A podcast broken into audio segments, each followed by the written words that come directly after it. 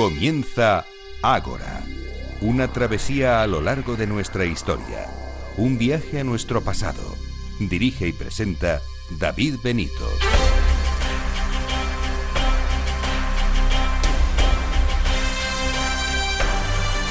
Muy buenas noches y bienvenidos a Ágora, la cita de Capital Radio con la historia. Pónganse cómodos y estén atentos. La asamblea de hoy nos hará viajar por algunos pasajes de nuestra historia bastante desconocidos. Como siempre, un gran número de sabios nos ilustrarán sobre todo ello. Este es nuestro sumario. Nuestro primer tema será la Edad Moderna. Conoceremos las pretensiones de Felipe II acerca de extender su imperio por Asia. Además, regalamos un libro relacionado con este asunto. Después les hablaremos de mapas, cartografía y mediciones. Conocerán cuáles fueron los primeros pasos y la evolución de los documentos que guiaron a nuestros antepasados a lanzarse a conquistar nuevos territorios. Pero también les hablaremos de Iberos. Recibimos a Alberto Pérez, editor de Despertaferro, que nos hablará de un nacimiento editorial que ha tenido lugar recientemente. Además, nuestras secciones habituales, de libros, efemérides históricas, noticias y si nos resta tiempo, también haremos un viaje con mucha historia. Iremos hasta Palos de la Frontera. ¿Qué mejor forma de combatir el calor que tomarse algo refrescante al mismo tiempo que escuchan ahora? ¿Nos acompañan?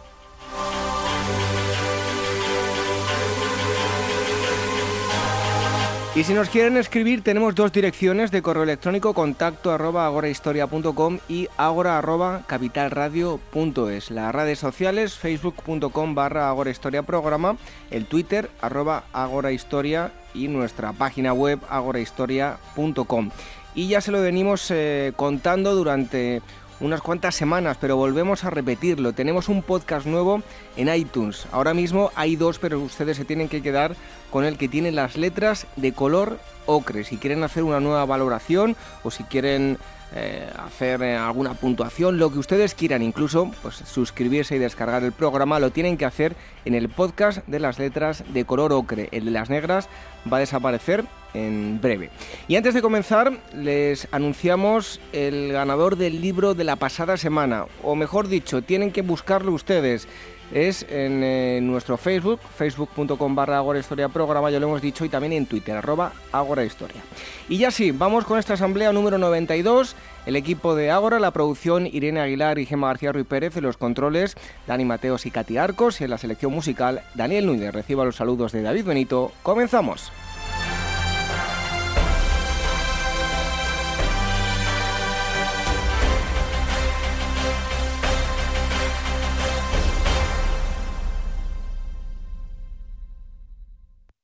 Roma es la primera ciudad que ha demostrado que el poder de la palabra no alcanza a todas partes.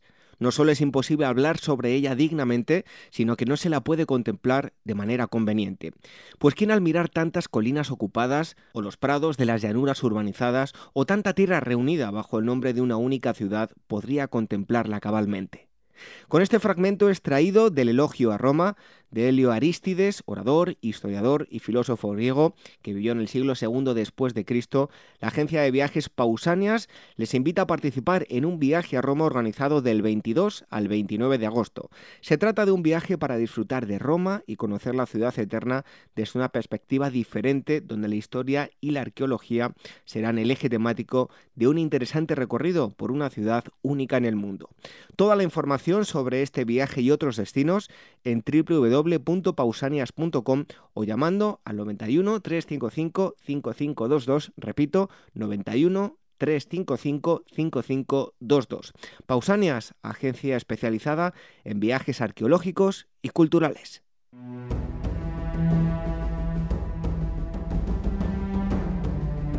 Acompáñanos a transitar la senda de nuestros antepasados. Ágora Historia, en Capital Radio con David Benito.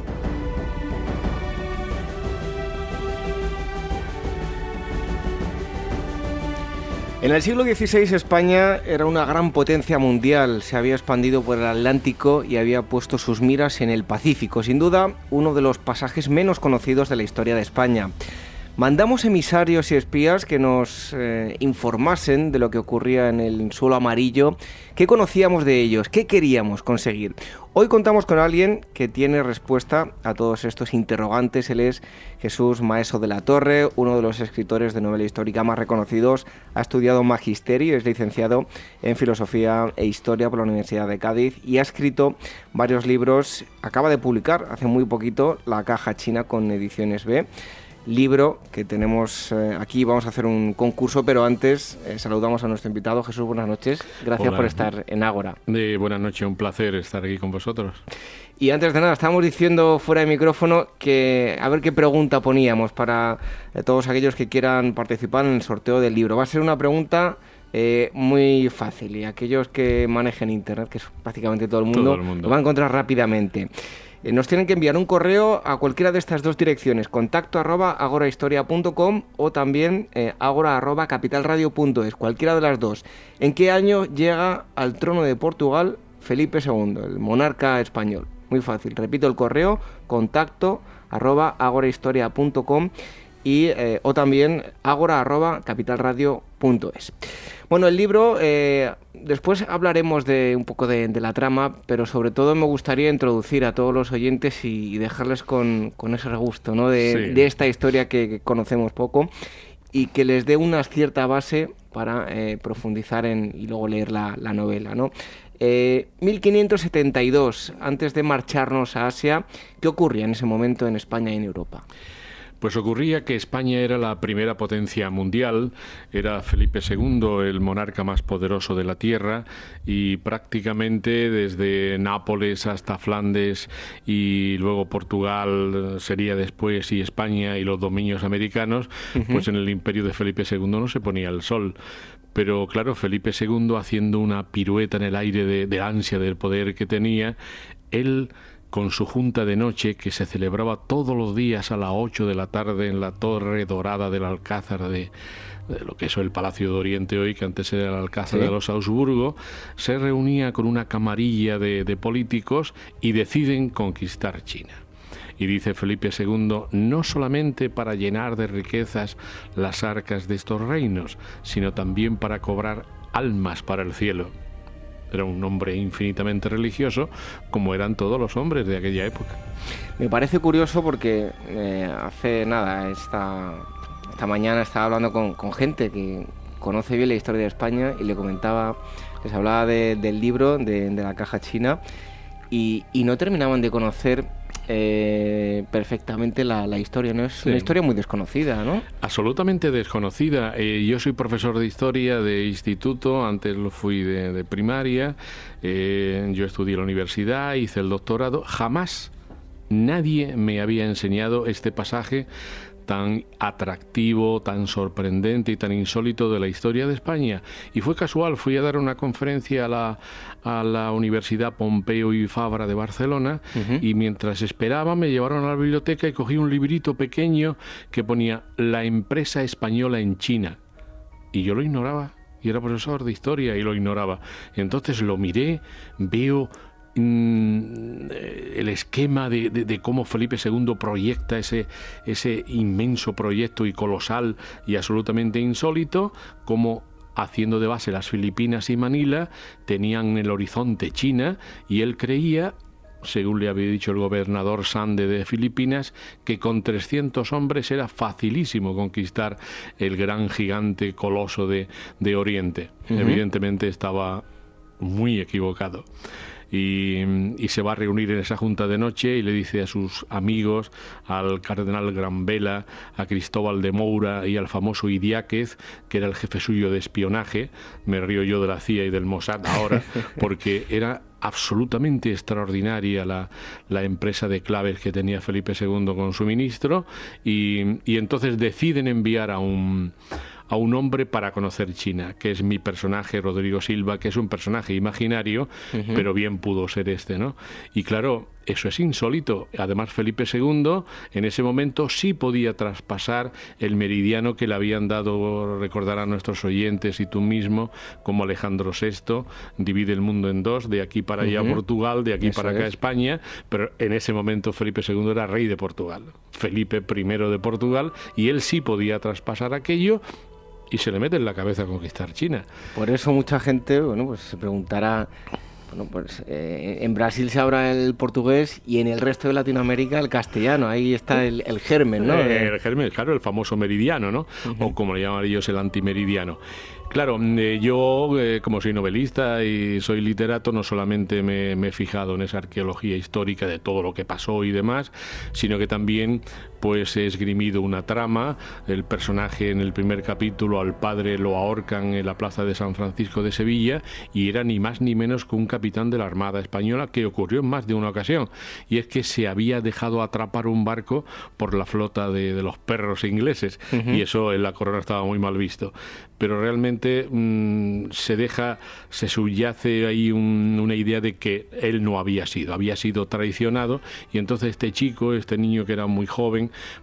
pues quiere vengarse de, esa afrenta a la familia y en un principio cuando él marcha a América y luego a la China va para vengarse de su padre y buscar a quien tenía la culpa. Hace un viaje iniciático y después vuelve ya diciendo, mire, la venganza no merece la pena, lo que yo he visto en ese mundo es superior a mi venganza.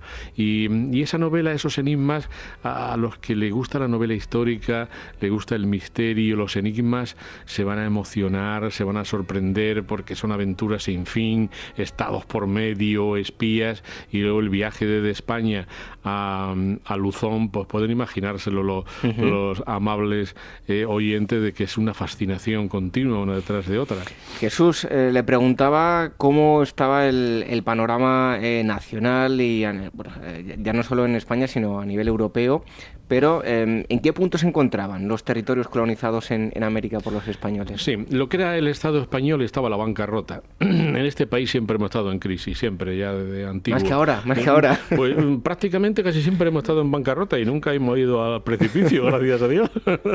pero sí, Felipe II, con el poder que tenía y los galeones de oro que venían y de plata de las Américas, pues, pues siempre estuvo en bancarrota porque los Augsburgo tenían sus territorios que defender y sus guerras y se lo gastaban todo, ¿no? Otro gallo hubiera cantado si el oro se hubiera quedado aquí, pero nunca hubiera faltado un político que se lo llevara, evidentemente, que también es una constante en este, en este país. Y, entonces el Estado nuestro era de bancarrota absoluta, pero eh, Felipe II, España, dominaba desde Flandes hasta, hasta España, hasta Portugal, eh, el reino de Nápoles, Sicilia y demás, y luego todos los estados, eh, toda la América, América Latina, Nueva España, Nueva Toledo, Chile, Patagonia, etcétera, y luego las Islas Filipinas y el imperio y el imperio portugués que hereda Felipe II y es la India y Macao que era la puerta de Europa hacia China hermética. Y China cómo estaba en ese momento pues China era el estado ellos siempre se decían a sí mismos que eran el reino medio y, y se consideraban el ombligo del mundo consideraban a todo el mundo bárbaro como hacían los romanos en, los siglos primeros de la historia del hombre, lo mismo hacían los chinos. Se consideraban eh, el mundo más civilizado. Eh, mm, para escribir la novela me he tenido que que empapar de toda la civilización china y evidentemente era una civilización extraordinaria. Otra gran desconocida para Occidente. Otra inmensamente desconocida. He escrito otra novela que no sé cuándo saldrá también sobre China porque me fascinó. Y efectivamente nosotros vamos a la China por tres razones. Primero porque ellos nos enseñan la utilización de la pólvora para conquistar ciudades. Nos dan la brújula para navegar y la imprenta para conocer que había otros mundos. Pero nos faltaba un dato que lo ignorábamos y ellos lo sabían. Y es una de las causas de por qué eh, Felipe II nombra a su agente secreto. Había que conseguir a toda costa el conocimiento de la longitud, que tú recordarás cuando estabas en Bachiller que te decía la distancia de cualquier punto al meridiano cero. Eso lo ignorábamos los españoles. Los españoles, los ingleses y los holandeses, que eran los mejores navegantes. No lo sabíamos. Y ellos sí lo sabían. Y por eso nuestro agente secreto va a conocer China, la impenetrable China, y también el secreto de los secretos. Bueno, y ya lo, comentábamos antes, pero habíamos llegado hasta Filipinas y, esto nos iba a servir como puente hacia China, ¿no? Efectivamente. Nosotros en China, aquí en este país, solemos denostar mucho nuestra, nuestra historia. Yo, mi monomanía, cuando me veo con escritores eh, italianos, Manfredi, eh, Michel Sardou en Francia, que tenemos algunas mesas redondas, en Toulouse, por ejemplo, tuvimos una, mm, yo no dejo que a mí me apabullen lo demás con su historia. Yo siempre defiendo delante de ellos con mucha educación que la historia de España será la más rica que hay quizás en todo el continente eh, europeo, eh, sin diferencias. Y entonces hay hechos que nunca nos han explicado. Y España, con la pregunta que tú me haces, es la primera nación en el mundo que inventa la globalización económica. Que ahora se lleva tanto ese término. Bueno, ¿y cómo la inventan? Pues con el galeón de Manila. El galeón de Manila era un mastodonte de los mares, nadie jamás fue capaz de abordarlo y hacía el siguiente trayecto, Acapulco-Manila, Manila-Acapulco. Y los españoles llevaban los productos europeos hasta América, hasta Veracruz, de allí en carros a Acapulco, recogían la plata americana a la China recogían los productos de la China, de la India, de Mongolia, de toda Asia, los traían a América y de América a Europa. ¿Eso cómo se llama? Globalización económica. Pues la inventa España en tiempos de Felipe II con el galeón de Manila. Maravilloso galeón, que es uno de los protagonistas de la novela. Bueno, nosotros, ¿qué ansiábamos obtener de, China? Pues al principio te decía la frase esa eh, que les vierte Felipe II a sus consejeros que dice, llenemos las arcas del reino de oro y el cielo de almas cristianas bautizadas. Eso es lo que íbamos buscando, íbamos buscando riquezas. ¿Qué es lo que busca el hombre? ¿Qué es lo que buscaron los conquistadores? Oro y riquezas, ¿para qué? Para ser nobles y aristócratas en este país. El hombre es codicioso de por sí mismo y España en aquel momento pues fue codiciosa. No por ello tenemos que denostar su historia. Los hombres somos así. Y evangelizar, por supuesto, también. Eso siempre, la espada y la cruz. La espada y la cruz. Y sin embargo otros pues no lo vieron así, otros lo veían por la diplomacia. ¿Cómo entra nuestro, nuestro personaje en la China? Pues a través de unos diplomáticos. ¿Quién eran aquellos diplomáticos de ese momento? ¿Quiénes van a ser? Los jesuitas. Y nuestro hombre se va a introducir con unos jesuitas, el padre Ricci y el padre Ruggieri, que se hacen pasar por monjes budistas, se va a meter en la China. Y ese es un momento para mí impresionante de la novela, fascinador, cómo esos personajes llegan hasta la ciudad púrpura o ciudad prohibida de China, que para mí es el momento álgido de la novela. Bueno, recuerdo que estamos eh, sorteando un ejemplar, si lo quieren eh, conseguir ustedes, un ejemplar de la caja china de Jesús Maestro de la Torre, que está hoy con nosotros, de Ediciones B. Muy fácil, nos tienen que contestar a la siguiente pregunta. ¿En qué año llega al trono de Portugal Felipe II, el monarca español? Nos escriben y nos lo dicen a eh, estas dos direcciones de correo electrónico, cualquiera de las dos. arroba, perdón, digo yo arroba, contacto arroba agorahistoria.com y agora arroba eh, capitalradio.es. Em, Jesús, la cartografía va a tener un papel importante en el, en el libro. Eh, ¿Con qué cartografía contábamos? en aquella época en España. Sí, pues resulta que España en aquel momento, en la escuela de mareantes, qué, palabra más bonita, mareante no viene de marear nada, viene de mar, simplemente de océano, que había en Sevilla al lado de la casa de contratación y, y mm, cerca del río del Arenal, pues eh, se formaban los mejores pilotos y cartógrafos del mundo. Alonso Sánchez, sus libros eran estudiados en todas las escuelas náuticas de Europa. O sea, éramos la potencia número uno en cartografía. Y yo me he hecho mm, un ardid eh, histórico, eh, cómo puede entrar, cómo pueden llegar al trono de, del, mm, emperador Won Li nuestros europeos. Pues sencillamente haciéndose, regalándole un un mapa mundi. Porque entre otros títulos que tenía el emperador de China, él se llamaba el, el pájaro rojo, el, el, hijo del imperio celeste, y uno de los títulos era el divino geógrafo porque ellos consideraban que todo aquel que escribía, que pintaba un mapa, y nuestro personaje era un piloto de la Armada, era un hombre tocado por Dios y por eso son recibidos, porque le regalan un mapa mundial al emperador Wally. Después ya hay una trama dentro de la, en Pekín, en, la ciudad púrpura prohibida, que es verdaderamente atractivo. Eh, Jesús, ¿quién era eh, Juan de la Isla y qué papel va a jugar en este intento de conquistar China. Cuando dices Juan de la Isla, ¿te refieres a uno de los sacerdotes que entran o Juan o Juan Eslava? Eh, creo que es el sacerdote, eh, Juan eh, de la Isla. Sí, bueno, ese sacerdote realmente era, le llamaban Fray Juan Pobre y era uno, un, misionero franciscano que intentó cien mil veces ir a, China y siempre lo rechazaban en la flota china y lo devolvía.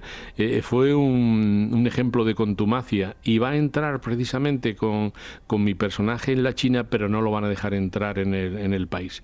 Se, se queda en Macao y el pobre hombre lo intenta una vez y otra.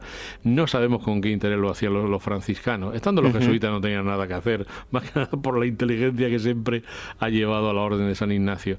De modo que, que Fray Juan Pobre o Fray Juan Isla o Fray Juan Pardo, pues fue el intento nunca terminado de entrar los franciscanos en China. Bueno, hay otro también eh, punto importante en esta empresa y es eh, bueno la expansión del Pacífico, la expansión del, del Atlántico. Ya hablábamos que se lo dividieron eh, portugueses y, españoles. ¿Cómo fueron las relaciones con, con, Portugal? Las relaciones con Portugal, mm, ellos siempre nos miraban con recelo, los portugueses. Pero ¿por qué no miraban con recelo siendo un pueblo hermano? Y Felipe II llega al trono de Portugal porque era el nieto de, de Isabel, a su vez nieta de los reyes católicos, y se casa Carlos V eh, con ella y tienen como hijo a Felipe II, por eso accede al reinado de Portugal. Pero siempre no miraron con recelo.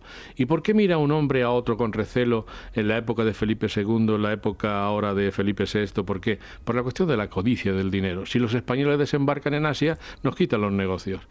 Por eso decía un político, Arnold Toynbee, dice un, historiador excepcional de Inglaterra, dice una frase que mm, para mí viene a, simplificar todo. Dice, el, el hombre cuando habla siempre habla de dinero. Dice, cuando está hablando de amor, está hablando de dinero. Cuando habla de no sé qué, habla de dinero. ¿Qué hacían los portugueses? Nos tenían recelo porque si desembarcábamos en sus puertos, siendo un país igual y hermano, pues íbamos a quitar los negocios, ni más ni menos. Bueno, y la pregunta que estamos haciendo para el libro, ¿en qué año llegaba eh, Felipe II al, trono portugués? Sí. Eh, ¿Realmente eh, Felipe II se aprovechó en demasía de esa situación?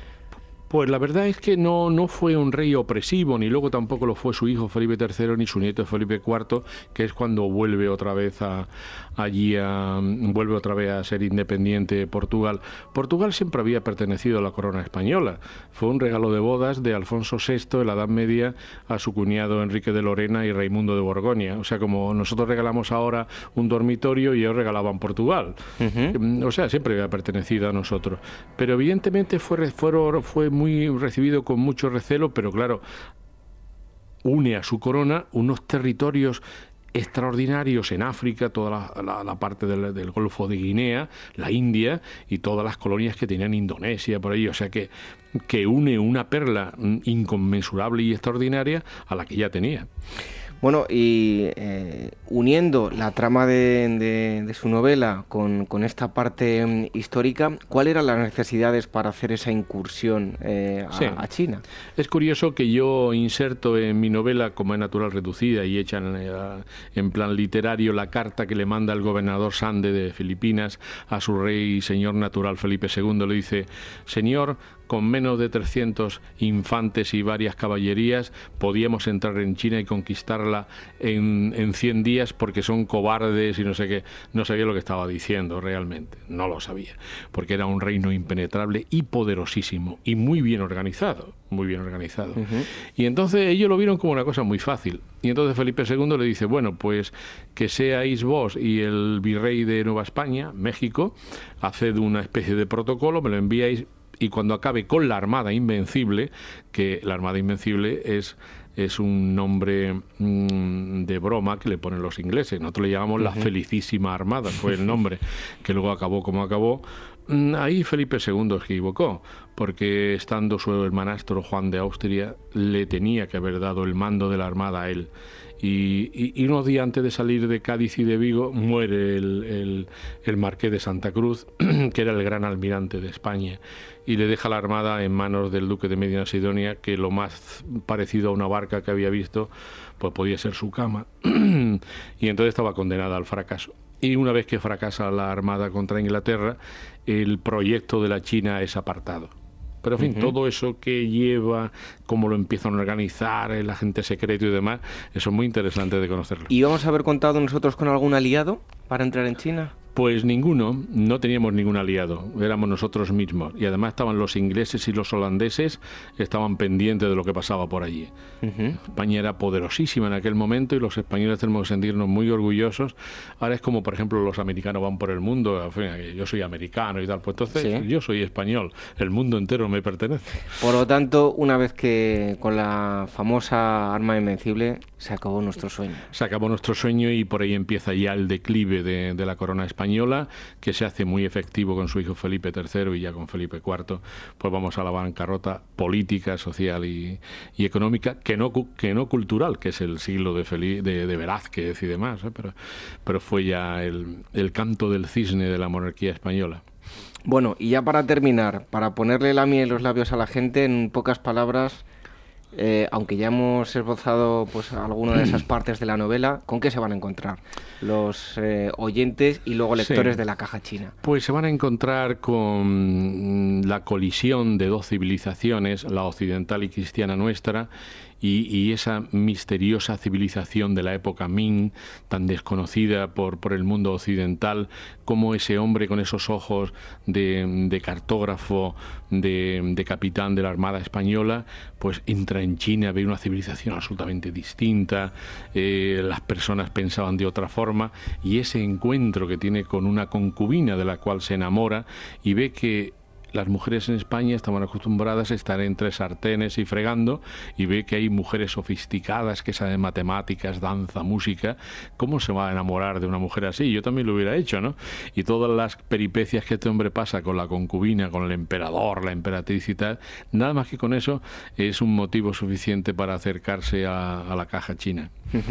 Bueno, pues se han disfrutado ustedes con su facilidad de palabra con, con Jesús Maestro de la Torre, también lo van a hacer, esa facilidad, pero eh, a la hora de, escribir en la caja china con, ediciones B. Y si quieren ganar un ejemplar, muy fácil, nos tienen que contestar esta pregunta.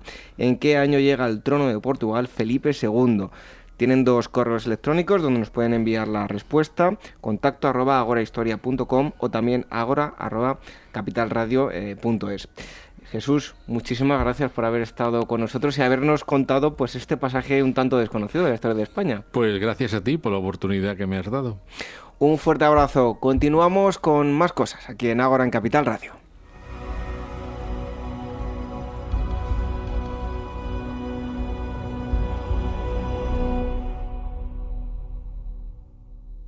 ¿Sabes cuál es el mejor dial para escuchar Capital Radio? Tu móvil. Ya tienes disponibles las versiones de iOS y Android de Capital Radio. Y si quieres escucharlas en tu coche, lo tienes muy fácil. Empareja el Bluetooth de tu coche con tu móvil o tableta, entra en la app de Capital Radio y ya lo tienes. Escucha Capital Radio en digital. Y si te preguntan qué escuchas, no lo dudes. Capital Radio, la radio de Luis Vicente Muñoz.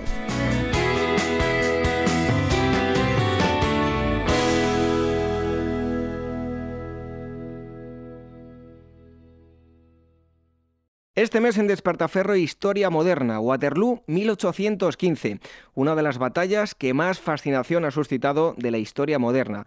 Los distintos elementos que convergen en ella la han convertido para muchos en la batalla por antonomasia hasta el punto que resulta difícil discernir entre la realidad y el mito. Este número de Despertaferro Moderna se centra en todos los aspectos de aquel 18 de junio de 1815 cada frase de la batalla para ofrecer una imagen lo más completa posible, además de novedosa de este acontecimiento. También Despertaferro trae el primer número de Arqueología e Historia, la cultura ibérica, un recorrido por esta cultura especialmente en los siglos IV y III antes de Cristo, justo antes de que los intereses púnicos y romanos interrumpieran su dinámica de evolución. Artículos sobre las relaciones sociales, organización urbanística, creencias, etc. Una visión completa y global que parte de la arqueología.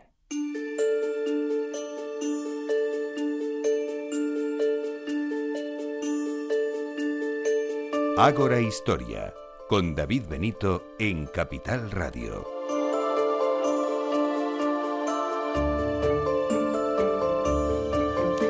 Un día más es el momento de coger la mochila, nuestro bote con agua para no deshidratarnos, cámara en mano e irnos de excursión. ¿Por qué? Porque nos vamos con nuestro amigo de Lugares con Historia. Él es el periodista Javier Ramos, entre otras cosas colabora con diferentes medios de comunicación, pero pueden visitar eh, su blog lugaresconhistoria.com. Eh, y aquí en Ahora pues nos habla de esos rinconcitos de la geografía española con los que podemos disfrutar, lugares que están eh, a rebosar de historia. Javier Ramos, una noche más, bienvenido a Ágora. Hola, buenas noches David. Bueno, hoy nos vamos a ir a un sitio que desde luego, eh, así como la música que tenemos es mágica, pues el lugar también lo es porque nos vamos a ir a Huelva, Palos de la Frontera, una fecha marcada a fuego en ese lugar el 3 de agosto de 1492. Eh, Javier, ¿por qué forma parte de nuestra, historia, de nuestra historia Palos de la Frontera? Sí, David, como comentas, esa fecha grabada a fuego en la la historia de España, 3 eh, de agosto de 1492, eh, Cristóbal Colón y su pequeña flota salían del puerto de Palos eh, camino de la aventura, dejando a este lugar de la provincia de Huelva en un glorioso lugar en las páginas de, nuestra historia. Con el almirante genovés partieron dos hijos de la misma localidad de Palos, Martín y Vicente Alonso los conocidos como hermanos Pinzón. Eh, Palos de la Frontera fue el punto de partida de, las dos carabelas del Imperio Español, la Pinta y la Niña y la Nao Santa María, con destino a las Indias, un, un nuevo continente por, por descubrir. Tras poco más de dos meses de navegación, llegaron al Nuevo Mundo y conquistaron el nuevo continente. Aunque, aunque la leyenda atribuye a Palos de la Frontera un pasado tartésico, romano, visigótico y musulmán, el municipio novense realmente se fundó en el año 1322, eh, fecha en la que Alfonso XI de Castilla la donó a Alonso Carro y a su mujer Berenguela Gómez. Bueno, háblanos de, esos lugares, esos eh, puntos importantes, lugares de la gesta colombiana. Sí, David, Colombiana no digo yo, colombiana, colombina, colombina. Sí, David, si, si queremos destacar algún lugar que realmente merece la pena para visitar en Palo de la Frontera, sin duda ese lugar es, es el Museo de las Carabelas. Eh, tiene un significado marinero porque desde este mismo lugar partieron las naves para el descubrimiento de América. Eh, la joya de, de, este lugar son, son las réplicas a escala real de, de la Niña, la Pinta de Santa María, construidas en el año 1992 para celebrar la, la conquista del, del Nuevo Mundo. En la sala de exposiciones de, de este museo se puede conocer la navegación del, del siglo XV y la correspondencia que mantuvo Colón con, con los reyes católicos, eh, cartas de navegación, rutas, tratados de delimitación o, mapas. También se puede disfrutar de, de, un recorrido por los oficios artesanales de, artesanales de la, de la Huelva tradicional. El puerto sobre, sobre el que están varadas las embarcaciones ha perdido el, el protagonismo que tuvo hace más de 500 años, al estar tierra adentro, debido eh, fundamentalmente al terremoto que asoló Lisboa en el año 1755, que cambió toda la costa andaluza y también a la construcción de, diques para proteger el puerto de la ciudad de Huelva. También eh, resulta de obligada visita la, la Casa Museo de Martín Alonso Pinzón, donde se pueden admirar útiles de navegación, pinturas y mapas y otros objetos relacionados con, con la propia gesta colombina. Bueno, y hay otros puntos de, interés. También recuerdo que tanto en el blog de, Javier, que es lugares, lugaresconhistoria.com, como en Ágora, que también tenemos ahí el, artículo eh, que habla sobre palos de, la frontera, artículo de, Javier, pues eh, pueden ver eh, fotos, entre otras, la estatua de, Pinzón, hay una, una iglesia también de, San Jorge, que es Mudéjar, con su típica torre. Pero ¿qué otros puntos de interés nos vamos a encontrar allí, Javier? Sí, David, como lo que acabas de, citar, un lugar de interés, eh, asimismo para visitar en Palos, es la iglesia mudéjar de San Jorge, que es del siglo XV, donde, donde Cristóbal Colón oyó misa antes de, poner rumbo a las Indias. Está declarada monumento nacional lo mismo que, la fontanilla, que es una fuente cubierta por, por un templete mudéjar, donde Colón eh, se, aprovisionó de, se aprovisionó de agua para, para, su, para emprender su larga aventura. Frente a la propia iglesia de San Jorge se halla un monolito donde, donde están grabados los nombres de los 60 marineros de, Palos, entre ellos los hermanos Pinzón, que participaron en, el descubrimiento de América. También en, en Palos eh, podemos destacar eh, que el viajero visite el monumento que recuerda el vuelo del hidroavión Plus Ultra que realizó en enero de 1926, el primer vuelo transatlántico de la historia de la navegación. Y muy cerca de Palos eh, se localiza la Rábida, con su monasterio Mudéjar, que también está declarado monumento nacional. Fue, fue este el lugar donde Colón donde dio Colón eh, citó, bueno, dio, dio a conocer la ruta que quería emprender a Zipango, que era como se conocía Japón en, en aquellos tiempos. Eh. Y también desde este monasterio partieron diversos frailes de la orden franciscana que, que evangelizaron la religión cristiana en, en tierras de americana en tierras americanas. Y ya por concluir eh, citamos algunos algunos puntos de interés cercanos a, a palos de la frontera como el estuario del río Tinto y del Odiel, así como el pueblo turístico de Mazagón, que tiene unas eh, playas eh, y dunas que merece la pena visitar y, se trata de un sistema que conecta las marinas de Guadalquimir con, con el propio con el propio parque de Doñana también que resulta de obligada visita. Y a todo esto, además de nuestra mochila con nuestro agua para no deshidratarnos, le, sumamos un gazpachito y el pescadito frito de Huelva y ya día completo, ¿no? Sí, sí, una ruta completa, sobre todo con eje central de la historia, pero con una gastronomía del lugar. Tampoco hay que olvidarse de las la famosa gama, la gama blanca de Huelva, un exquisito manjar. También, también. Bueno, pues eh, si quieren encontrar más información lo van a encontrar en eh, el blog de Javier Ramos, que es lugaresconhistoria.com y van a encontrar información no solo de Paros de la Frontera, sino de otros muchos sitios cargados, como siempre decimos, de historia. Javier, muchísimas gracias por haber estado una noche más en Agora. Nada, muchas gracias a ti, David. Es un placer volver a estar en contacto con Agora. Un fuerte abrazo. Dejamos los viajes, pero seguimos con la historia aquí en Capital Radio, en Agora.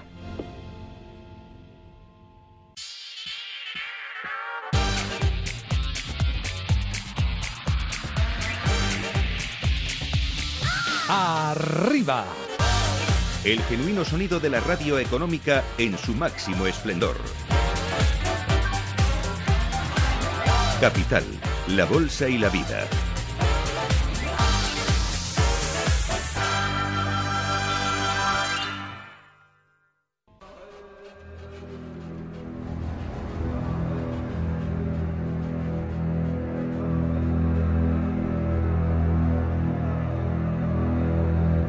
Ágora Historia, con David Benito en Capital Radio.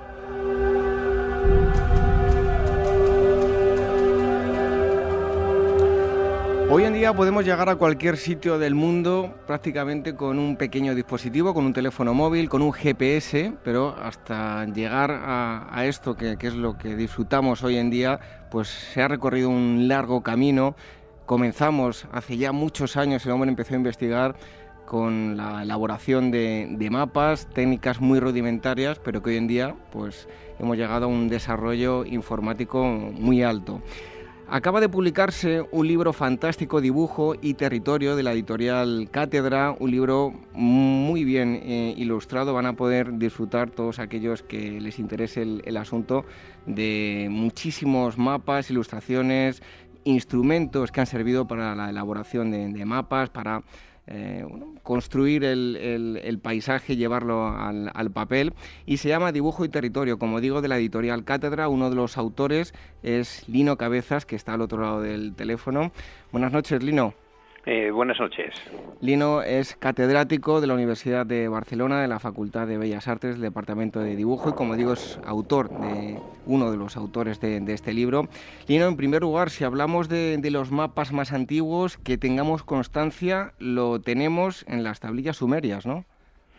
Eh, pues todos los especialistas eh, consensúan que sí, que son los primeros documentos que se pueden considerar como tales al ser transportables, porque una de las características del mapa es precisamente la posibilidad de llevarlo encima y de viajar con él, porque hay representaciones del territorio que están fijas en eh, la arquitectura o sobre los petroglifos prehistóricos, pues no se pueden transportar. y aunque tienen eh, consideraciones como mapas, sea, un mapa, un mapa eh, sería aquel eh, perfectamente transportable. y en ese sentido, sí, las tablillas o sea, mesopotámicas se consideran como las primeras que se pueden llamar de esta manera. Vemos que desde tiempos muy antiguos ya elaborábamos mapas, como, como nos está contando, pero ¿cuándo podemos decir que nace la cartografía y dónde? Eh, realmente con el mundo griego y el mundo antiguo, el mundo romano, o sea, cuando eh, la representación del territorio o sea, se basa en aportaciones científicas de carácter fundamentalmente geométrico. Entonces se puede decir que en ese momento aparece ya como una ciencia, o sea, que está sustentada en eh, códigos objetivos. O sea, no es tanto sea, una representación simbólica o, mm, mística, sino que es una representación eh, cuantificable y medible. Y se suele situar la geografía de Ptolomeo como el primer gran eh, tratado científico de la cartografía y de representación del mundo. Y en torno a la geografía, vemos que hay textos de la antigüedad donde ya se aprecian conocimientos geográficos, como puede ser, por ejemplo, los, los textos de, Heródoto, ¿no? Sí, lo que sucede es que hay una diferencia entre lo que son las descripciones verbales, o sea, de viajeros y comerciantes, y otra cosa serían las descripciones gráficas porque bueno, el mismo Marco Polo, que es una fuente importantísima en la historia del conocimiento del mundo, eh, lo que hace es una descripción oral que se utiliza interpretada en eh, representaciones, pero claro, el texto eh, tanto de Herodoto como puede ser el de Marco Polo, no son estrictamente mapas, o sea, serían aportaciones o testimonios mm, verbales que se van a intentar incluir en las imágenes, pero no se podría decir que Heródoto eh, estrictamente él aporta datos, porque realmente la geografía de Ptolomeo lo que hace es definir las posiciones de las ciudades más importantes, o sea, de la ecúmene, el mundo conocido, o sea, a través de las coordenadas. Pero claro, eh, las coordenadas tienen que eh, digamos, trazarse sobre un sistema geométrico de paralelos y meridianos y entonces sería eh, el testimonio de los historiadores y viajeros sea el que se aprovecha para la construcción de mapas, pero sería ese segundo segundo aspecto, el de la imagen, es lo que define más precisamente al mapa. Bueno, por su parte, el nacimiento de la geografía, como ya también eh, adelantaba y explica eh, de forma extensa en el, en el libro, ha estado siempre vinculado a la geometría, ¿no? Sí, sí. De hecho, eh, la etimología de geometría es la medición de la Tierra. Y claro, la medición es un aspecto de mm, precisión formal de ella. Eh, es Herodoto también el que nos dice que la geometría o sea, fue inventada en Egipto sea, cuando las crecidas del Nilo borraban las lindes de las parcelas, y entonces para volver a dibujar sobre el terreno, o sea, las parcelas había unos funcionarios que en griego se conocían como arpedonautas, extensores de hilos, entonces se volvía a trazar sobre el terreno eh, la forma de esas parcelas. Y él cuenta, Herodoto, que a partir de ahí o sea, se inventó la geometría. Y claro, la geometría sea, tiene eh, una relación íntima, filosófica con el conocimiento del mundo. O sea, de hecho, la Academia Platónica sea, se refiere siempre el lema que había a la entrada de que no entre nadie aquí que no sepa geometría. Y claro, la geometría se podría interpretar como conocimiento objetivo del mundo o del universo. Entonces la geometría y la geografía pues están en los orígenes íntimamente unidos y además en relación con eh, ese reto del eh, conocimiento de las formas que rigen pues los astros y el primero es la Tierra. Eh, Lino, de la Edad Media son característicos los mapas simbólicos, digamos que con escaso rigor científico, aunque tienen una importante carga estética y, simbólica, ¿verdad? Sí, sí. el, el, más conocido durante la Edad Media es el que se conoce como T en O, si dibujamos una O y inscribimos dentro una T, o sea, tenemos repartido el mundo en tres zonas, que esto eh, hace referencia a, los textos del Antiguo Testamento de la repartición del mundo por Noé eh, después del gran diluvio. Él reparte el mundo entre sus hijos Sem, Can y Jafet. Y el texto bíblico Yahvé dice, y Jerusalén eh, lo sitúe en medio de las gentes.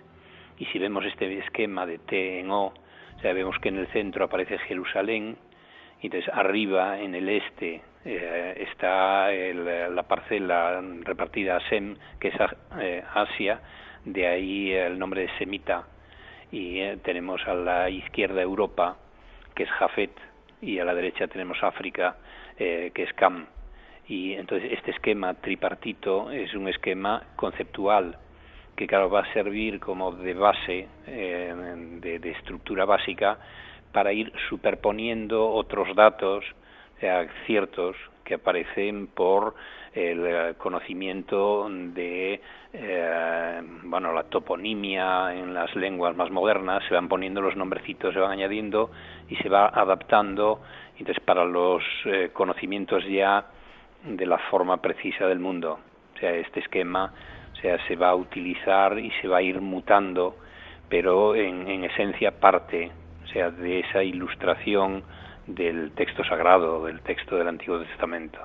Elino, ¿podría decirse que los descubrimientos efectuados durante la Edad Media, pues concretamente en, la etapa final, hizo que se dejase a un lado lo, esto precisamente que, hablábamos, ¿no? lo simbólico, y se elaborasen mapas aún más rigurosos? Eh, sí, el, origen eh, o el detonante de la cartografía científica moderna serían los eh, mapas de los navegantes, los portulanos mediterráneos.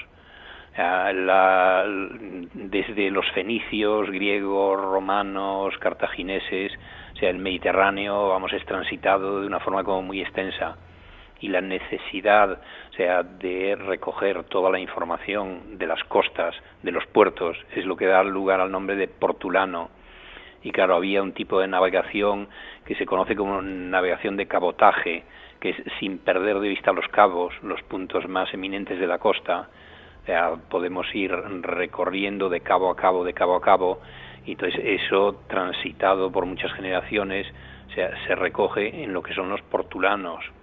Hay una, se conservan una gran cantidad de portulanos, que es uno de los episodios más, más interesantes. El problema es que, o sea, cuando se pierde de vista el eh, territorio, y claro, uno lo único que tiene es el cielo para orientarse.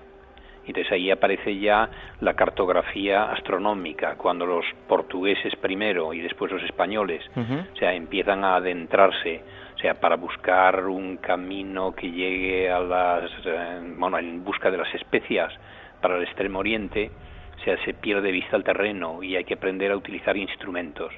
Y esa, eh, y, esa cartografía ya científica basada en los datos astronómicos es el inicio ya de la definitiva cartografía moderna, o sea, que llega pues hasta nuestros días.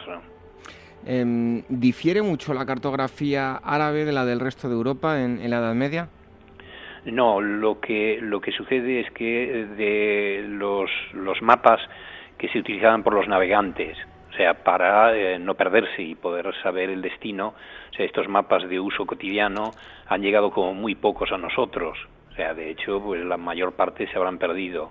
Porque claro, los, el comercio eh, en, el, en el sur de Asia está dominado por los árabes desde el siglo VI, VII, entonces hasta que empiezan a aparecer los portugueses.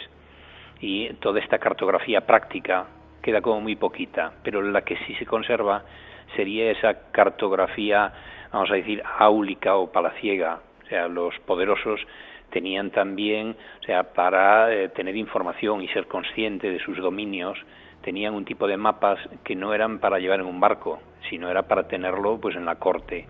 Y de este tipo de cartografía sí se conservan sea, mapas que tienen también un carácter como muy ornamental, igual que la caligrafía árabe sea, sirve de ornamentación en la arquitectura, esos mapas palaciegos árabes, sea, son como muy esquemáticos y muy eh, tienen una gran relación con la ornamentación árabe también. Pero eh, son, de hecho, son continuación también de la tradición de Ptolomeo.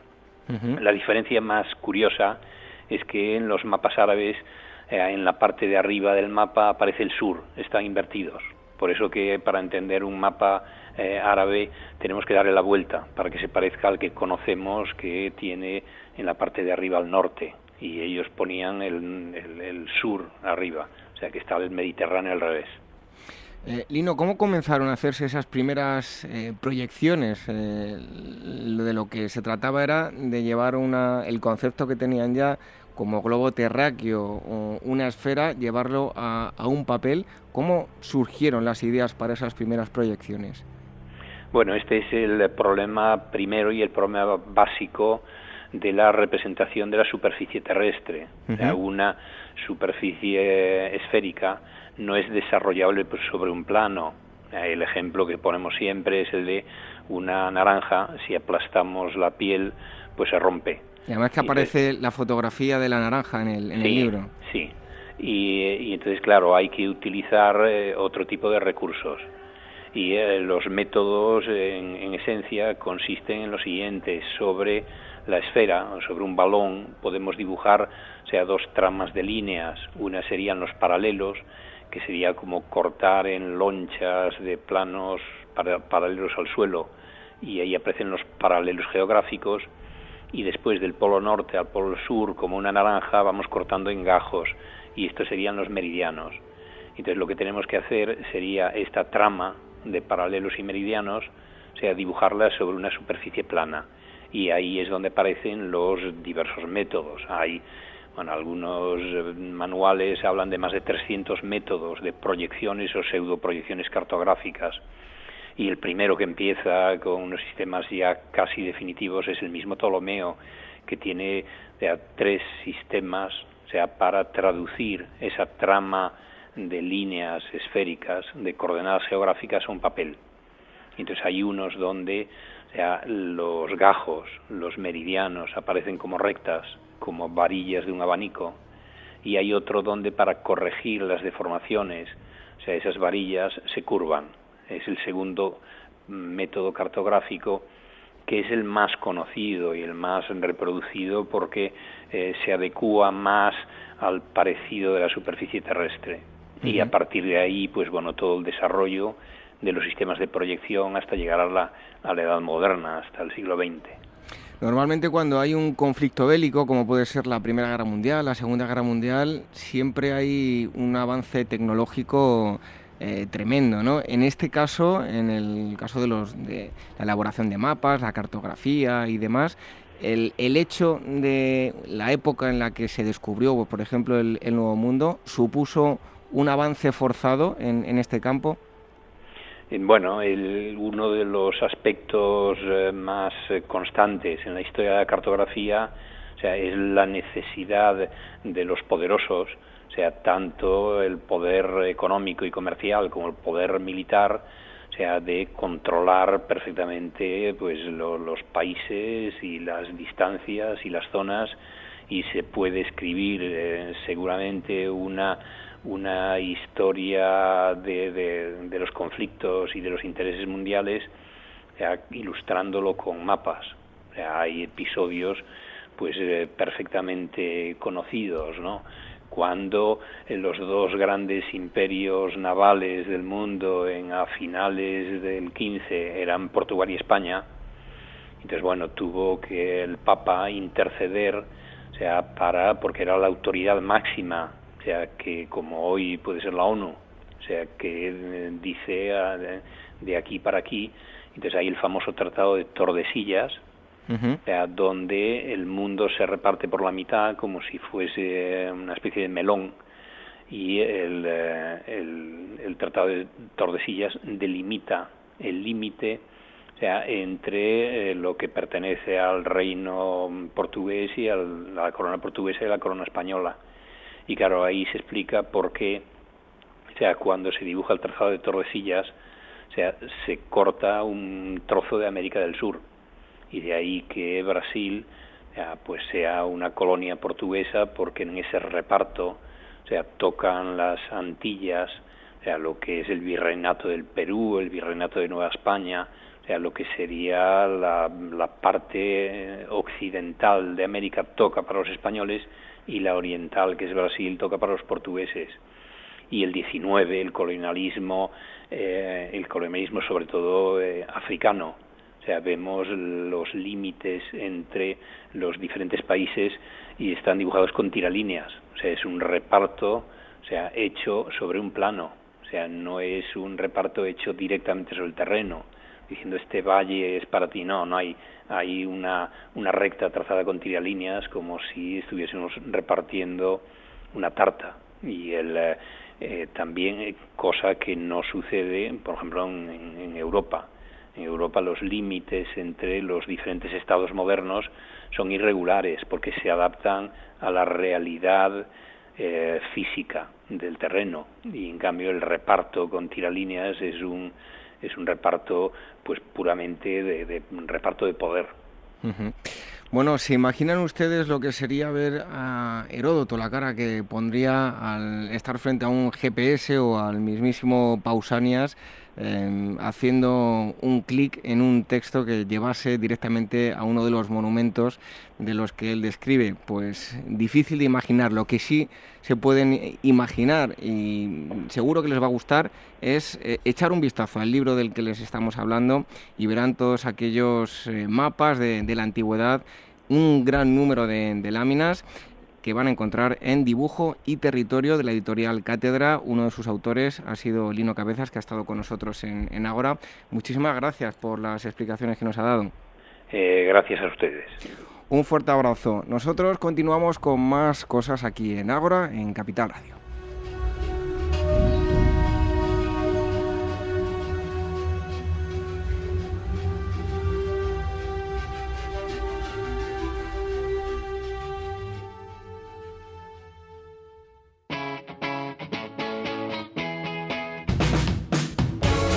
Capital Radio.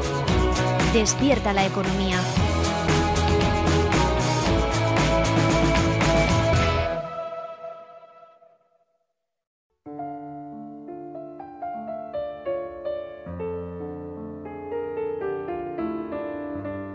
Nuestras redes sociales, facebook.com barra Ágora Historia Programa y nuestro Twitter, arroba Ágora Historia. Pues llega el momento de la crítica eh, literaria con Irene Aguilar. Buenas noches. Buenas noches. Hoy me parece, desde luego, que un libro curiosísimo lo que nos traes. Antes de nada, eh, esta música que escuchamos... Es la música de la banda sonora de la película, eh, de la adaptación del libro que presentamos esta noche porque no tenemos que olvidar que ya nos lo anunciaste la semana pasada, que ibas a hablar tres semanas seguidas, esta es la segunda, de libros relacionados con la Segunda Guerra Mundial. Exactamente, pero desde diferentes perspectivas, países. Y ya tenemos subida la fotografía de Irene con el libro de, esta semana eh, a las redes sociales, a Agora eh, perdón, en Facebook, en Agora Historia, facebook.com barra Agora Historia Programa o también en Twitter, arroba Agora Historia. ¿Y de qué libro se trata, Irene? Pues se trata de Suite Francesa. Es eh, un libro de Irene Nemirovsky y la editorial es eh, Salamandra, es la edición de bolsillo, por lo menos. Y a la gente que le haya gustado, por ejemplo, pues el diario de Ana Frank, pues con este también va a disfrutar, ¿no? Sí, eh, bueno, este no es, no es tanto un diario, es una, es una novela histórica, lo que pasa es que la autora vivió la época sobre la que está escribiendo, ¿no? Como es el caso de Ana Frank. Me parece súper interesante. Lo primero de todo, háblanos de, de la autora. Pues nada, Irene nace en Kiev el 11 de febrero de 1903 y em, es, eh, era novelista de origen ucraniano y vivió en Francia y bueno, todas sus obras están escritas en francés. Fue deportada por su origen judío, aunque se había convertido al catolicismo. La arresta la gendarmería francesa y la internan en un campo de Pithiviers y muy pronto la deportan a Auschwitz donde, donde muere. También muere su, su marido en la cámara, en la, ella muere de tifus y el marido muere en la cámara de gas. Eh, a sus hijas no las arrestan y se quedan con todos los manuscritos de gran parte de las obras de, de incluida Suite Francesa. Por eso no, no, se descubren los manuscritos hasta, hasta el 2004, no se descubrieron. Las hijas tenían miedo que, de que fueran diarios muy dolorosos y de repente se dieron cuenta de que Suite Francesa era una novela eh, con cinco partes de las que solo pudo escribir dos al completo. Bueno, pero me parece súper interesante porque es una autora que es eh, rusa, la deportan a, Francia, eh, termina allí por, por su origen eh, judío y escribe una, escribe una novela sobre la época que está viviendo. ¿no? Exactamente, bueno, en, realidad escribió, escribió 21 novelas y 7 se publicaron póstumamente, incluida, claro, Suite, Suite Francesa. Pues háblanos de, de, eso, de Suite Francesa. Pues entonces Suite Francesa son dos tomos, eh, dos, dos, dos, libros, eh, que es una novela inacabada, ¿no? Y tiene eh, la, la, única cosa en común de los dos tomos es la época, ¿no? Que es el, el éxodo de 1940, la ocupación alemana y la ocupación alemana en Francia. Entonces tenemos una primera parte completa, el primer tomo, que se llama Tempestad en junio, Tempête en juin, y retrata la, la huida de los ciudadanos en París en las horas y los días anteriores de, la ocupación, ¿no? de cuando llegan los alemanes. La segunda parte, que está también completa, se llama eh, Dolce. Eh, eh, cuenta pues la ocupación de los alemanes en el pueblo de Bussy.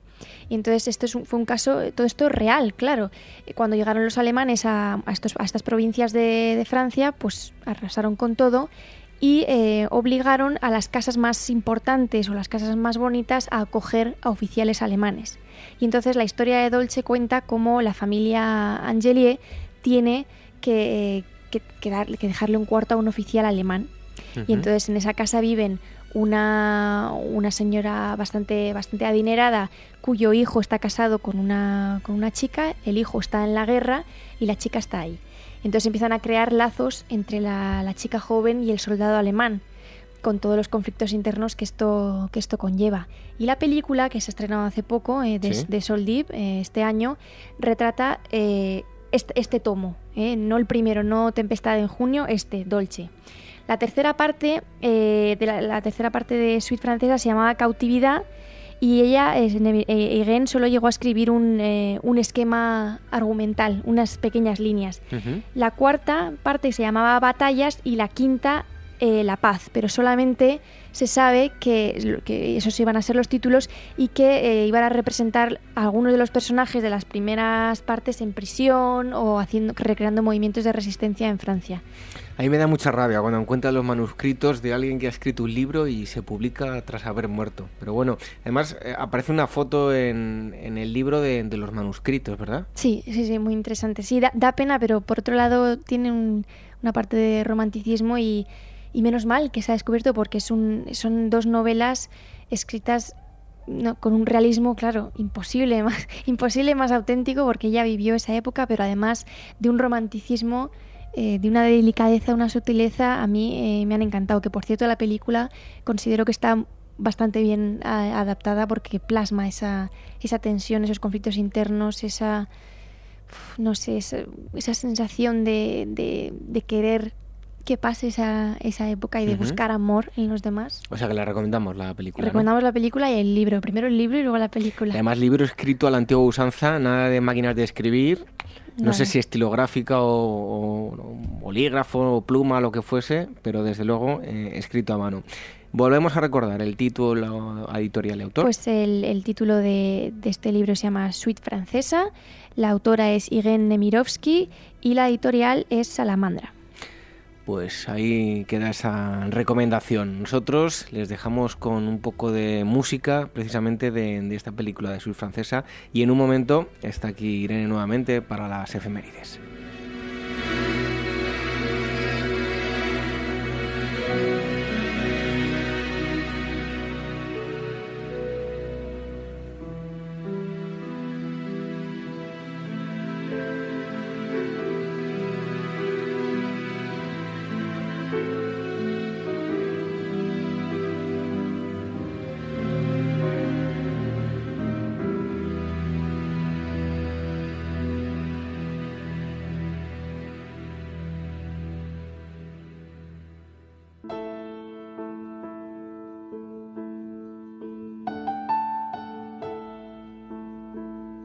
Intimidades del liderazgo. un programa de radio sobre cómo los hombres y las mujeres enfocan los retos de negocio. Cada martes a las 8 de la tarde, hora central europea.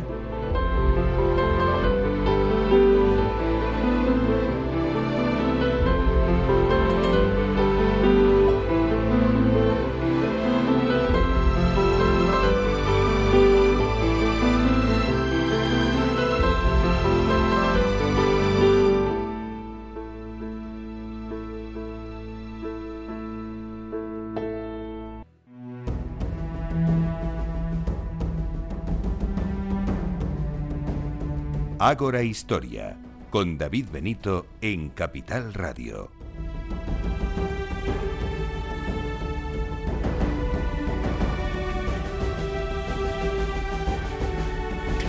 Y hoy nuevamente recibimos a nuestros amigos de Despertaferro, pero no vamos a hablar ni de historia moderna, ni de contemporánea, ni medieval, ni de historia antigua. ¿Por qué? Porque acaba de nacer una nueva revista este mes de junio ha sido el eh, número uno, una nueva cabecera perteneciente a, Despertaferro, dedicado a, la arqueología. Y para presentarnos esta revista y contarnos de qué va este primer eh, eh, número, tenemos a Alberto Pérez, ya ha estado aquí con, nosotros en otras ocasiones, licenciado en, en, Historia y también socio fundador y editor de Despertaferro Ediciones. Alberto, muchísimas gracias por estar con nosotros. Buenas noches. Hola, buenas noches David, ¿qué tal? Bueno, antes de nada, felicitaos por, ya se lo, se lo dijimos al compañero Javier Beramendi, pero bueno, felicitarte nuevamente a ti como, editor por esta aparición de, de Despertaferro, que yo tenía muchas ganas de, que apareciese. Y bueno, ¿cómo surge la idea? Porque teníamos todas las épocas, pero quedaba eh, esta otra faceta de la arqueología, ¿no? Sí, sí, sí, es cierto. La, verdad es que muchos de nuestros lectores, viendo que ya tenemos una revista de antigua y medieval, otra de moderna y otra de contemporánea, nos preguntaban en tono jocoso si lo siguiente que íbamos a hacer iba a ser sobre la guerra de las galaxias. Eh, pero con esta, con esta nueva cabecera, con arqueología e historia, hemos demostrado que aún podíamos dar una, una vuelta de tuerca al, estudio de la historia y abordarlo de una manera diferente. Pero como sabes, las eh, tres cabeceras antiguas de Despertaferro eh, se centran en la historia política y militar. Y con esta otra, arqueología e historia, nos queremos centrar en un abanico de temas mucho más amplios, no circunscritos a, los eventos políticos y militares, y además eh, utilizando como apoyo la disciplina de la arqueología, que tanto ha renovado en los últimos tiempos el conocimiento del pasado. Bueno, pues de Guerra de las Galaxias nada, porque hoy les hablamos de este primer número que es el mundo ibérico en el contexto mediterráneo. Y lo primero de todo es eh, situar a la gente a nivel geográfico y a nivel cronológico, eh, cómo podemos ubicar a la cultura ibérica, Alberto. Pues eh, la cultura ibérica, la que como bien dices dedicamos este primer número de arqueología e historia, es la, cultura que florece en el levante y en el sur peninsular de la península ibérica durante los siglos V al, al segundo antes de Cristo, ¿no? Con la baja época ibérica, con, con, el contacto con Roma. Y este número lo centramos precisamente en los siglos IV y III antes de Cristo, el momento en que arqueológicamente sabemos que la cultura ibérica está en, su etapa de, de, esplendor, de esplendor, en su etapa de máximo florecimiento y como te digo, eh, extendiéndose desde, desde el Guadalquivir hasta el, hasta el sur de, de Francia, hasta el actual Languedoc.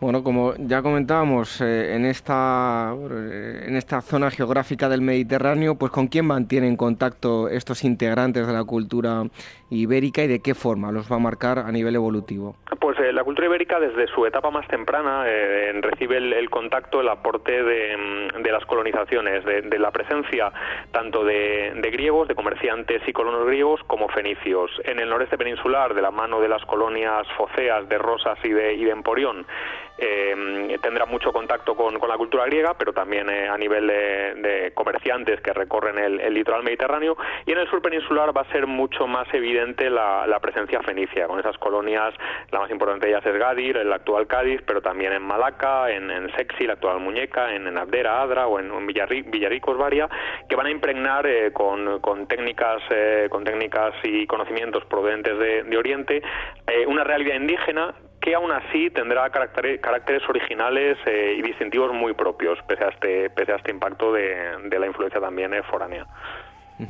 Eh, Alberto, ¿de qué forma a nivel social va a estar organizada la, cultura ibérica?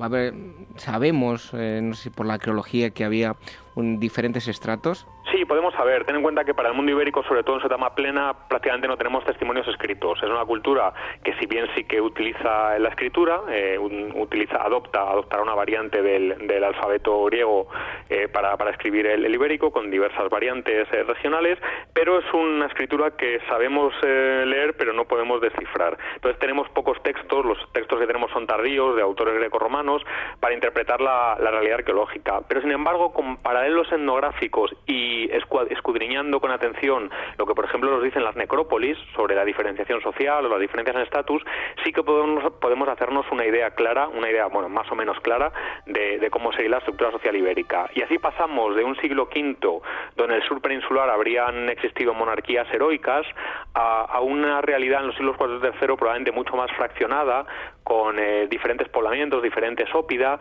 regidos por linajes aristocráticos que, se legitiman mediante la, erección de, monumentos en piedra a, los antepasados y que también a través de las necrópolis eh, estructuran eh, lazos de, clientela con los que controlan al resto de la población.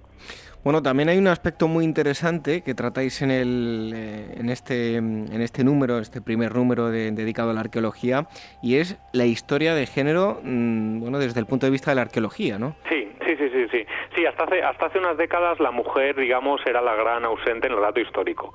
La, mayor parte de los textos están en el mundo clásico, en el mundo antiguo, están escritos por, el, por un prisma androcéntrico, están escritos por hombres, hombres y nos hablan de, historia de hombres. Y la mujer parece la gran ausente. Sin embargo, la mujer, evidentemente, en, como en cualquier sociedad, tiene una importancia fundamental. A través de, la arqueología y de la iconografía, en un magnífico artículo de Isabel Izquierdo, Las mujeres y los niños primero, en este número tratamos de poner en valor el papel de la mujer ibérica, tan presente, mm, probablemente desde la gestión diaria de la casa en el día a día, hasta incluso la legitimación del poder con la transmisión del linaje y, como vemos, por ejemplo, palpable en, ejemplos de escultura monumental ibérica tan señeros como la Dama de Baza, que protagoniza nuestra portada, o la archiconocida Dama de Elche.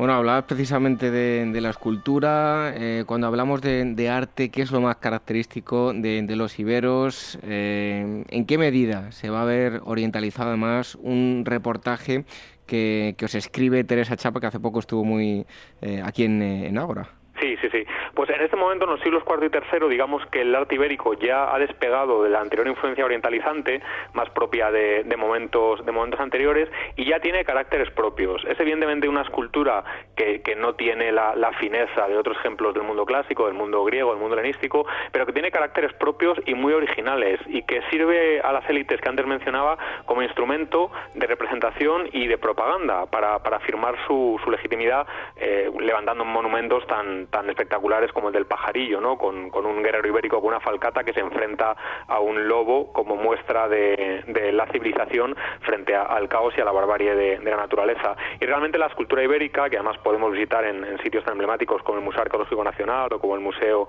eh, Ibérico de, Jaén, es realmente quizá la, manifestación artística eh, más destacable, más señera del mundo ibérico, pero sin, sin desdeñar otras como por ejemplo los vasos pintados ya de época más tardía, sobre todo los, los que son figurados de, Liria, o también incluso la propia ordenación urbana de, las poblaciones ibéricas. Bueno, precisamente a nivel eh, urbano, ¿qué caracteriza esos poblados? Al igual que en, los romanos eh, detectamos eh, siempre, tenemos que mirar al foro y el cardo y máximo, cardo y decumano máximo, eh, ¿Hay una misma estructura en, los poblados iberos? No, los poblados iberos digamos que no tienen un patrón urbanístico tan definido como sería en el mundo clásico el trazado hipogámico griego o los trazados de las, de las ciudades romanas, pero sí que tiene una arquitectura racional, una arquitectura que es muy diferente porque evidentemente vamos a encontrarnos con poblados muy diferentes, desde grandes ópidas, desde grandes poblados como la ciudad ibérica de Ullastret, eh, a la que le digamos un tríptico central en, la provincia de Gerona o, Puente Tablas en, en, Jaén, a pequeños poblamientos más dispersos. en cualquier caso, se, van a se van a caracterizar por un ordenamiento racional con calles eh, alguna pequeña alguna pequeña plaza con eh, canalización y distribución de, y recogida del agua algo muy importante para, para el día a día y con obras de, defensa amurallamientos de, carácter monumental y en algunos casos como por ejemplo en el, en el de claro, claro regambre helenístico inspirados probablemente por, por modelos eh, sicilianos Te voy a pedir que mm, pues un pequeño consejo para todos los oyentes que, puedan tengan la oportunidad de, leer este número de Despertaferro y quieran visitar pues un, un, poblado donde vean perfectamente a nivel arqueológico todo esto que estáis contando. ¿Qué recomendaciones podríamos hacer? Pues mira, más que mojarme, les voy a recomendar que mm, visiten una, sección de la revista que inauguramos que se llama Viaja en el Tiempo, que en, este número recoge un, eh, todo un panorama de los yacimientos y museos visitables del mundo ibérico, clasificándolos eh, en orden de, relevancia, de importancia, según nuestro, según nuestro criterio. Y con esa información, cualquier lector puede ver qué yacimiento le queda más a mano, más cerca y le interesa visitar. Bueno, pues seguro que muchos de ustedes que son amantes de la historia, pero también les gusta viajar y conocer estos sitios, ahí tienen un, punto de encuentro donde eh, podrán obtener recomendaciones para visitar. Em, Alberto, en cuanto al campo religioso, eh, ¿qué podemos destacar de los iberos? Sí, la cultura ibérica es una, cultura, eh, ya antes has comentado, ¿no? Pues hemos comentado las, las, influencias orientales que tiene, pero también evidentemente tiene, tiene muchas, muchos ritos, muchos, muchas manifestaciones propias. Eh, encontramos eh, facetas más propias de ese sincretismo pan-mediterráneo, pero luego otras muy características como por ejemplo el, uso de santuarios naturales en los que se en los que se depositan exvotos y nos permiten acercarnos a otra faceta a la que siempre vamos a prestar atención a arqueología e historia y es el tratar de aproximarnos a las mentalidades, a la forma de entender y ver el mundo de, las sociedades del pasado y en el mundo de, la antigüedad la religión y, las creencias eh, del más allá juegan un papel fundamental. Y como tal hemos querido recoger este tanto este artículo como otro dedicado a las prácticas funerarias eh, hemos querido recogerlos en, en, este primer número de arqueología e historia. Bueno y ya avanzáis. El próximo número también ya tendremos tiempo de profundizar. Yo recuerdo que tenía un profesor que nos lo decía que los romanos eran los grandes ludópatas. Sabéis a tocar ese tema no sí como sabes, en Despertaferro siempre, el último, aunque cada número es monográfico, siempre el último artículo del número es una, introducción, un avance al siguiente número. Y el número 2 de Arqueología e Historia va, va, a estar dedicado a un tema tan bonito como los bajos fondos en Roma. Con lo cual, el artículo introductorio que, incluimos aquí en el número 1 lo dedicamos a, en efecto, al, juego en la antigua Roma, porque como tú dices, los romanos jugaban, eh, jugaban y se jugaban de todo. Eh, lo curioso es que el profesor que escribe este artículo, Jerry Toner, un profesor de la Universidad de Cambridge, experto en la cultura popular romana, nos explica que más allá de la mera diversión y de la mera ludopatía, el juego es para las clases populares romanas una manera de gestionar una vida llena de incertidumbres, una vida marcada por eh, las dificultades y por las incertidumbres. Y con el juego consiguen un poco una válvula de escape frente a ese, a ese mundo que no pueden controlar. Bueno, pues Despertaferro, Arqueología e Historia, este primer número, el mundo ibérico en el contexto mediterráneo. Ya saben que si les gusta eh, pues eh, ahora también les tiene que gustar Arqueología e Historia de, Despertaferro. Hemos estado hablando con Alberto Pérez, que es eh, editor y fue socio fundador y editor de, Despertaferro Ediciones. Muchísimas gracias, Alberto, y bueno, esperamos el próximo mes con, con más contenidos. Estupendo, David. Muchísimas gracias a ti y un saludo a todos los oyentes. Un fuerte abrazo. Seguimos aquí en Ahora en Capital Radio.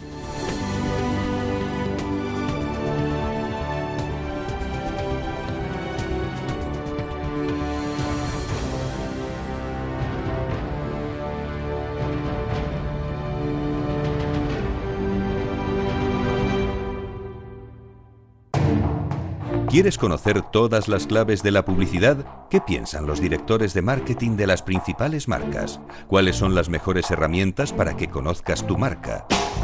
Todos los viernes en Capital Radio, La magia de la publicidad, presentado por José Antonio Bizner y con la colaboración de IP Mar, la publicación líder en marketing y publicidad.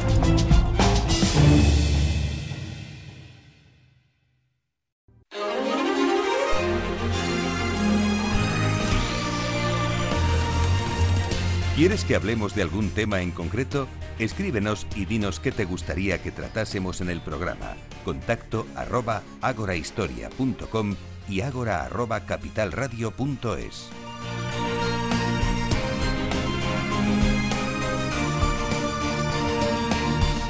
Siempre que escuchamos esta música llegan las noticias de actualidad en torno a la historia y la arqueología. Y como no, como cada semana, aquí tenemos ya en el estudio con nosotros a Gema García Ruiz Pérez. Gema, buenas noches. Buenas noches. Muy bien, vamos a comenzar con esta primera noticia que nos gustaría no tener que darla, pero es así. Accidente en el Museo Arqueológico Nacional. Esta semana la fatalidad ha llamado a las puertas del recién remodelado museo. La tarde del pasado martes, dos capiteles románicos procedentes del monasterio de Santa María del Real de Aguilar de Campo y ahora ubicados en una de sus salas se cayeron súbitamente. Por fortuna, las piezas datadas en los siglos XII y XIII no han sufrido daños de entidad en la piedra original, ni tampoco hay que lamentar herida alguna en las seis personas que en ese preciso instante visitaban la sala dedicada al medievo. Un análisis preliminar ha determinado ya que el accidente se debió a un fallo en el anclaje que unía los capiteles a la pared. No obstante, tanto el museo como los técnicos de la empresa responsable de su instalación y la Secretaría de Estado de Cultura han comenzado ya a investigar lo sucedido para evitar nuevos sustos. Subastan el único cronomegáfono conservado íntegramente. Allá por 1902, León Gauman patentó un modelo de cronomegáfono que sin lugar a dudas resultó decisivo para la historia del cine sonoro.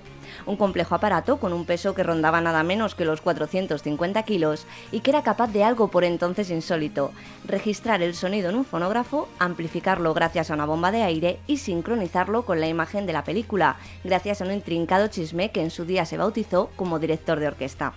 Por desgracia, del centenar de cronomegáfonos fabricados, solo uno ha llegado a nosotros con todos sus accesorios, capaces de llenar cuatro maletas grandes y aún en funcionamiento previa conexión, claro, a una red de corriente continua de 70, 110 y 220 voltios. Puede que por ello la sociedad Gauman haya pagado esta semana nada menos que 1,2 millones de euros por este ancestro del séptimo arte. La réplica india de Angkor desata la polémica. El Ministerio de Asuntos Exteriores de Camboya está indignado. Considera, no sin razón, que la copia que con fines comerciales está levantándose en la India constituye un verdadero atentado contra el referente turístico camboyano por excelencia. Y no es para menos. El complejo arquitectónico original atrae cada año dos millones de turistas y claro, las autoridades camboyanas temen que estos números puedan bajar. Así lo ha manifestado uno de sus ministros en un comunicado publicado en el diario Fonton Peu Post, sin que por el momento haya ninguna respuesta oficial por parte de la India. Los que sí han hablado son los responsables de la compañía artífice del proyecto, que no ha perdido un solo segundo y asegura ya que Angkor es solo una inspiración para su obra y que técnicamente no existen prohibiciones en contra de la réplica de enclaves considerados como patrimonio de la humanidad. Italia promete reconstruir la arena del Coliseo en cinco años. Dario Franceschini, ministro de Cultura italiano, aseguraba esta semana que la reconstrucción del escenario central del Coliseo romano será completada en el año 2020 gracias a un presupuesto inicial de 20 millones de euros. Para realizar tan magno proyecto, que por cierto nace de la sugerencia del arqueólogo Dani Clemonacorde en una reconocida publicación, se convocará un concurso público. Y todo con el fin de reconstruir una plataforma de madera que haga las veces de suelo para la platea y cubra los pasillos subterráneos que hoy están a la vista y que cuando la obra acabe, pasarán a albergar un museo dedicado al anfiteatro más popular y cruento de la Roma clásica. El director del Museo Nacional de Arqueología Subacuática reivindica el hallazgo del Palacio de Asdrúbal en tierras murcianas. Conforme relata el arqueólogo Iván Negruela en su nuevo libro, el magnífico Palacio de Asdrúbal está en Cartagena. En concreto, sus espectaculares ruinas, con nada menos que 22 siglos de antigüedad, se esconden en el Cerro del Molinete, a pocos metros de la concurrida Puerta de Murcia y con vistas al populoso puerto, aún hoy repleto de sujetos venidos de distintos puntos del globo. Concluye así el laborioso trabajo de investigación que ha embelesado a su autor durante 15 años y que allá por el año 2000 se inició a raíz de una cita del historiador heleno Polibio de Megalópolis. Y aunque lo cierto y verdad es que la Cartagena púnica es todavía un terreno por descubrir para gran parte de los investigadores, ya se sabe, la historia la escriben los vencedores y Roma fue mucha Roma, el tesón de Negrola ha servido para dar luz a datos tan fascinantes como que el palacio tuvo una insólita planta en forma de triángulo escaleno, cuya hipotenusa pudo alcanzar los 250 metros y cuya orientación estaba vinculada con los astros. Y terminamos con esta otra noticia. Descubren a Hellboy, el primo segundo del Triceratops comparte protagonismo con la última entrega de la saga de Spielberg y nombre con el personaje creado por Mike Mignola, que no sin mérito enamoró a Guillermo del Toro. Pero lo cierto es que este fósil que pisó la Tierra hace 70 millones de años tiene por sí solo una historia de película. Hace una década fue descubierto, susto mediante, por un geólogo que se dio de bruces con su gran cabeza repleta de cuernos sobresaliendo de una pared rocosa. Pero sin duda aquella sorpresa mereció la pena, pues como ahora concluyen los científicos canadienses responsables de su estudio, el Regaliceratops, ese es su nombre oficial, es una nueva especie de dinosaurio emparentada con el popular Triceratops. Se trata pues de un ceratópsido del Cretácico superior, de alimentación herbívora y singular cornamenta en la nariz, sobre los ojos y en la pared superior del cráneo, en lo que recuerda a una singular y llamativa corona. De ahí su nombre oficioso. Cada semana Gema García Pérez nos trae las noticias en torno al mundo de la historia y la arqueología. Gemma, muchas gracias, buenas noches. Buenas noches y hasta la semana que viene. Hasta la próxima semana. En un momento llegan las efemérides históricas.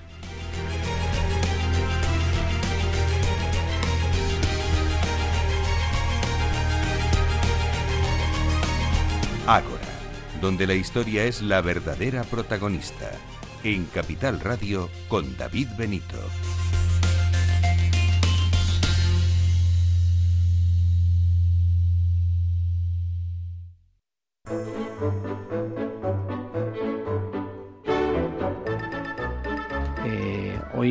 Que ha hablado es el guionista de la película más taquillera eh, de- del año pasado en España. ¿Recuerdas cuál fue, no? Eh, tuvo que ser. Ocho las- apellidos vascos. Ah, ocho apellidos Ocho vascos. apellidos vascos. Bueno, pues ha dicho Estaba pensando en el. de hacer... de- sí, bueno, ¿en cuál estabas pensando? eh, sí, sí. Bueno, ahora la película más taquillera de la no historia, en todo película. caso, de, de- del... Eh, y no me sale el título de la película. Vaya, hombre, qué rabia me da esto. Em, estaba pensando. eh, Fernando León de Aragona, ¿cómo se llama su película? Pues eh, ha hecho muchas películas, pero mm, ahora mismo tampoco, tampoco sé decirte cuál es el título de Fernando León, de la última película de Fernando León. Esto es Capital Radio, menos mal que hablamos de economía y no hablamos de cine, porque íbamos buenos.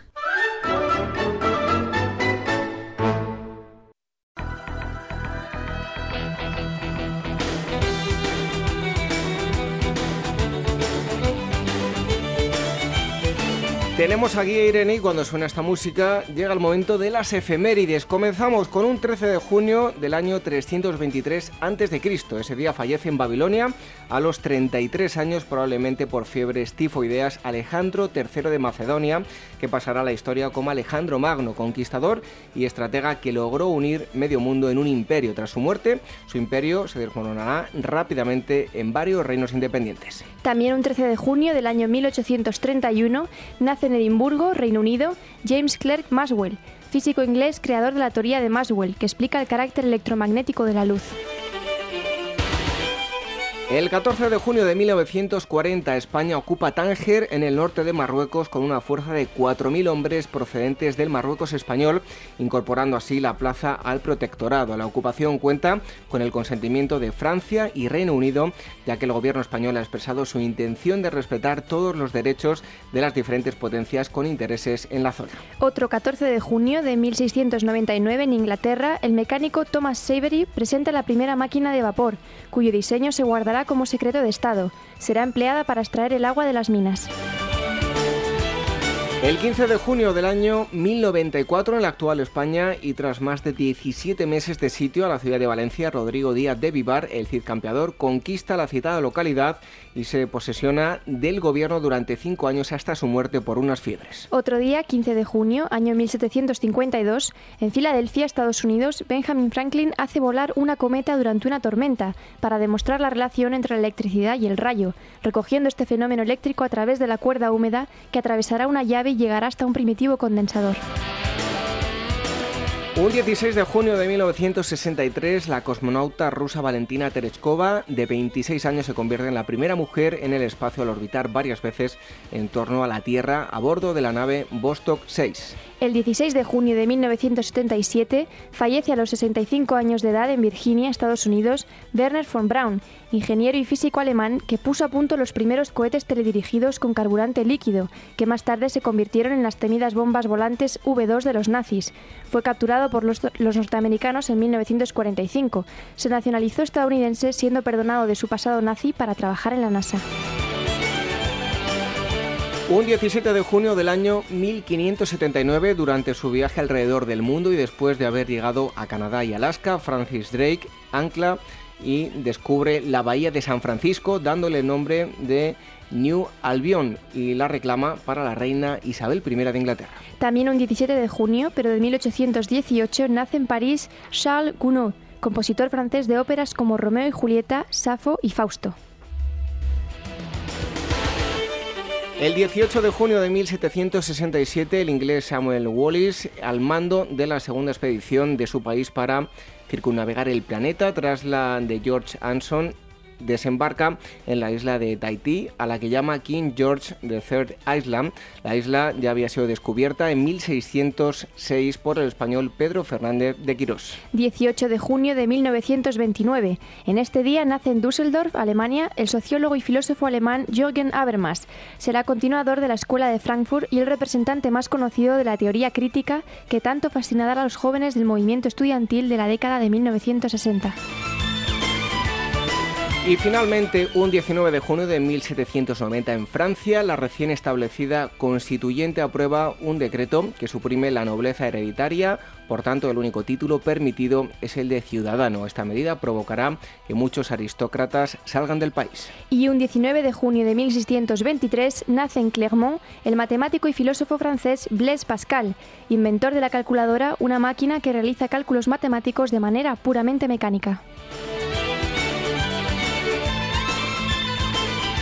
Yo le debo mucho a este hombre porque las matemáticas no son lo mío. Yo ¿eh? igual, igual, pero yo ni sé usar bien la, la calculadora. Yo tampoco, prefiero la historia, las letras. Irene, hasta el próximo sábado. Adiós. En un momento nos despedimos.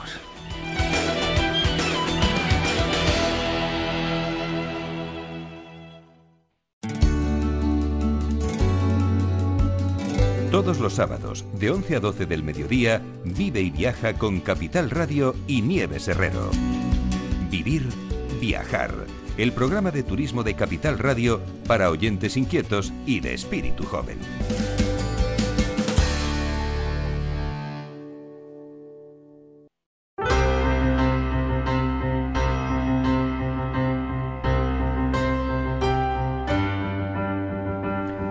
Terminamos nuestro tiempo dedicado a la historia, pero estaremos aquí nuevamente justo dentro de una semana, el próximo sábado, como siempre, a las 22 horas, una hora menos en la comunidad canaria. Y el lugar, pues ya lo conocen, la sintonía de Capital Radio. Y por cierto, la semana pasada hicimos un viaje a la Roma de los Gladiadores. Si quieren que hagamos otros de estos viajes o que hablemos de un tema en concreto, nos lo pueden pedir a estas dos direcciones de correo electrónico, contacto arroba agorahistoria.com o también a agora arroba. Nuestras redes sociales, muy fácil, mm, facebook.com barra ahora historia programa uno ya se, se le lía y se le traba la lengua como se suele decir y también nuestro twitter arroba agora historia nuestra página web www.agorahistoria.com y ahí van a encontrar todo lo relativo a nuestros podcasts, cómo descargar nuestros programas, bien a través de iBox o también a través de iTunes, que por cierto les vuelvo a recordar que tenemos un podcast nuevo y que tienen que dejar a un lado ese podcast que tiene las letras en iTunes de color negro. Tienen que descargar, hacer valoraciones o dejar comentarios en el podcast que tiene la palabra ahora con las letras de color ocre. En las letras negras va a desaparecer eso en iTunes, en iVoox va a seguir todo como hasta ahora. Y nos despedimos con una frase de Eurípides de Salamina, poeta griego. Dice así, las ganancias mal logradas reportan pérdidas. Buenas noches, hasta el próximo sábado, sean felices.